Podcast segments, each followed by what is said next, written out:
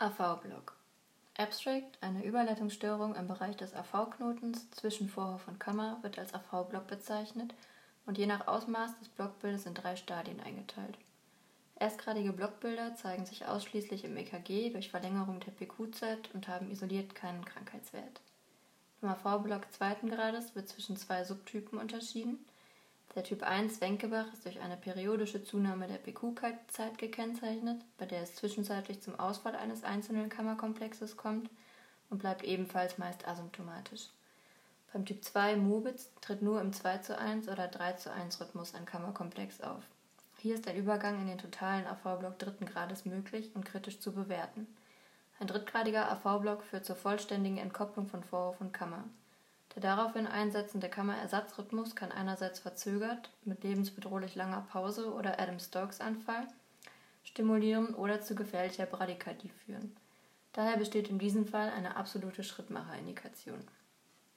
Definition AV-Block ersten Grades bezeichnet eine auf über 200 Millisekunden verlängerte PQ-Zeit. Dabei ist die Sinusknotenfrequenz aber gleich der Herzfrequenz und der Befund kann auch bei Gesunden auftreten, zum Beispiel bei Sportlern mit erhöhtem Vagotonus und hat allein genommen keinen pathologischen Wert. Ein AV-Block zweiten Grades kann unterschieden werden in Typ 1 Wenkebach, auch Wenkebach-Periodik genannt.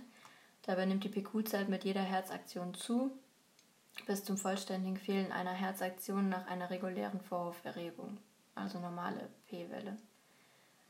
Die Sinusknotenfrequenz ist dabei dementsprechend größer als die Herzfrequenz, meist ist sie aber rhythmisch mit einer plötzlichen Pause. Dadurch kommt es häufig zur Reduktion der Herzfrequenz auf bradikale Werte.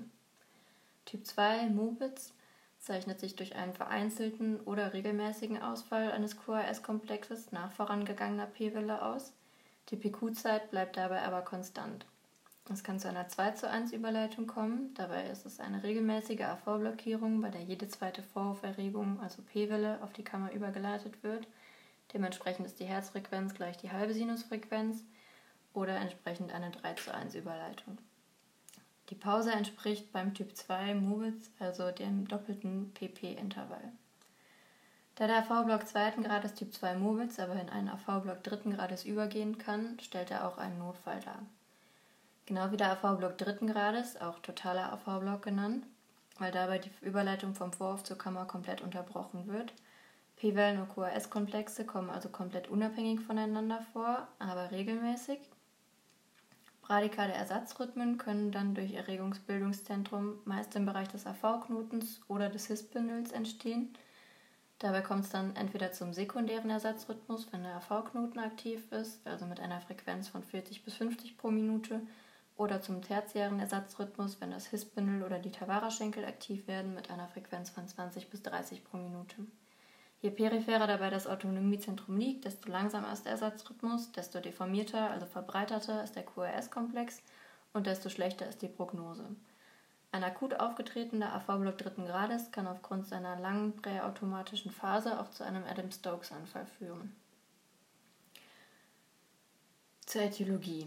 Also der AV-Block entsteht entweder idiopathisch oder aufgrund einer kardialen Grunderkrankung wie die KHK oder einer Myokarditis – kann medikamentös toxisch, toxisch, zum Beispiel durch Digitales ausgelöst werden, durch eine Hyperkaliämie oder traumatisch.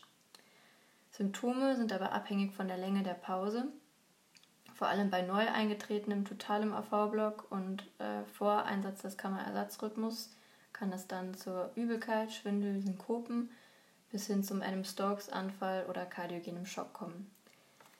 Die Geschwindigkeit des Ersatzrhythmus ist dabei entscheidend. Es kann eventuell zur Bradykardie kommen mit einer Frequenz unter 40 pro Minute, mit zerebraler Minderversorgung, also leichter Ermüdbarkeit, Reizbarkeit, Apathie, Schwindel, kognitiven Störungen. Außerdem kann eine Herzinsuffizienz und eine Dyspnoe auffallen.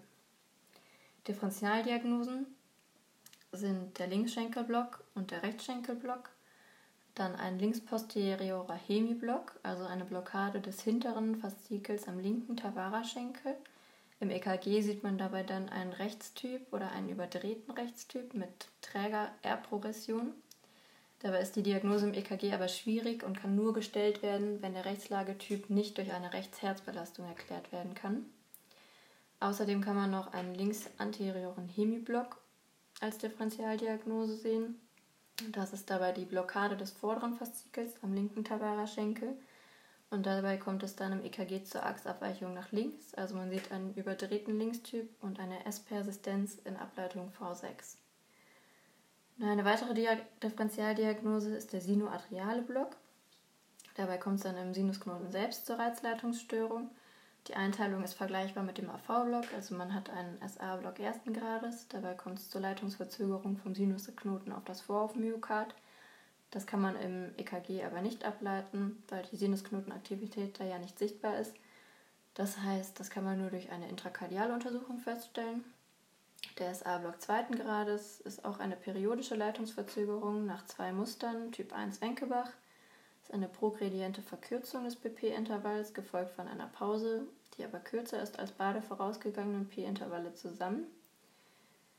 Ähm, und der Typ 2 Movitz ist ein gelegentlicher Ausfall einer gesamten elektrischen Herzerregung, zum Beispiel einer 2 zu 1 oder 3 zu 1 Periodik folgend. Der SA-Block dritten Grades ist liegt vor, wenn die Weiterleitung vom Sinusknoten auf den Vorhof komplett unterbrochen ist, sodass bei Bestehen eine Asystolie vorliegen kann, wenn kein Ersatzrhythmus einspringt. Zur Therapie des AV-Blocks. Beim AV-Block ersten Grades ist normalerweise keine Therapie notwendig. Gegebenenfalls kann man kausal die Grunderkrankung therapieren, die Elektrolyte ausgleichen oder auslösende Medikamente absetzen. Beim AV-Block zweiten Grades Typ 1 Wenkebrach das ist genau wie beim AV-Block ersten Grades. Wenn das AV, wenn das aber symptomatisch wird oder Hinweise auf einen intra- oder infrahisären AV-Block vorliegen, dann kann man gegebenenfalls über eine Schrittmacherimplantation nachdenken. Beim AV-Block zweiten Grades Typ 2 Mobitz macht man meist eine DDD-Herzschrittmacherimplantation. Und beim AV-Block dritten Grades Akut im kardiogenen Schock natürlich Reanimation. Primär gibt man Atropin 0,5 bis 1 Milligramm IV. Auch wenn es eher auf der Vorhofebene wirkt und man eigentlich keine Wirkung auf die Frequenz erwartet, beobachtet man dabei häufig einen Frequenzanstieg. Allerdings ist die Gabe von Atropin kontraindiziert, wenn ein AV-Block unterhalb des His-Bündels, also infrahisär, besteht. Das erkennt man an einem deformierten und verbreiterten QRS-Komplex. Dann sollte stattdessen direkt die Applikation von Katecholaminen erfolgen die normalerweise sekundär erfolgt. Dabei gibt man Adrenalin. Superakut nach der Stabilisierung sollte man dann einen temporären Herzschrittmacher auf der Intensivstation anlegen und nach erfolgreicher Stabilisierung eine permanente Herzschrittmacherversorgung mittels DDD meistens vornehmen. Das war's zum AV-Block.